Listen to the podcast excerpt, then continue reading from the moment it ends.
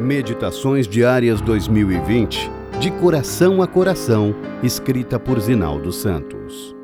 3 de maio, domingo. O despertar da graça. Depois de terem comido, perguntou Jesus a Simão Pedro: Simão, filho de João, amas-me mais do que estes outros? Ele respondeu: Sim, Senhor, tu sabes que te amo.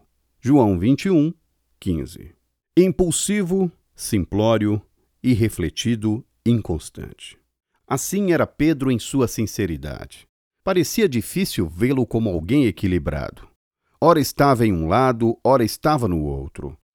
Em seus altos e baixos, nós o encontramos falando quando teria sido melhor permanecer calado, e também fazendo afirmações inspiradas à semelhança da que vimos ontem, ou quando Jesus quis saber o que todos pensavam a seu respeito. Tu és o Cristo? Ao ouvir o Mestre falar da própria morte e do abandono de que seria vítima, Pedro falou: Ainda que todos te abandonem, eu nunca te abandonarei. Esse era seu problema. Queria se mostrar forte quando deveria expressar dependência. Então aconteceu o que Jesus previu. Pedro o negou. Tendo caído em si, arrependeu-se e ganhou uma nova chance. Era noite e a lua brilhava intensamente. No entanto, o ambiente estava pesado. O passado havia sido decepcionante, o presente parecia incerto e o futuro ameaçador. Pedro estava deprimido, moralmente caído. Se é verdade que a pescaria ajuda a relaxar, talvez tenha sido essa a intenção dele quando disse: Vou pescar, no que foi acompanhado pelos outros. A tentativa fracassou.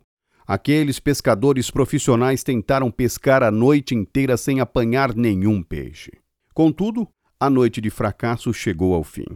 Os raios de sol trouxeram a Pedro mais do que um novo dia. Na casa de Caifás, ele havia negado conhecer Jesus, mas na praia, naquele alvorecer, o mestre o esperava e orientou o método correto para o êxito na pescaria. João o reconheceu. Pedro se apressou a encontrá-lo. Como precisava daquele momento! Sentiu que Jesus ainda o amava e se interessava por ele. E quando os demais chegaram, o desjejum já estava pronto, preparado por Cristo, e foi desfrutado em um clima de comunhão e normalidade. Foi naquele ambiente restaurador que Jesus fitou profundamente os olhos e o coração de Pedro e perguntou três vezes: Você me ama?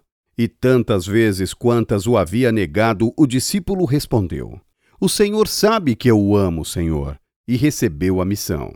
Pedro ainda estava nos planos do Mestre, apesar de suas fraquezas. Aquele encontro é animador para nós porque nos identificamos com Pedro. Se em Jesus vemos nossas possibilidades, em Pedro vemos nossas fraquezas. Existe algo que a graça possa superar?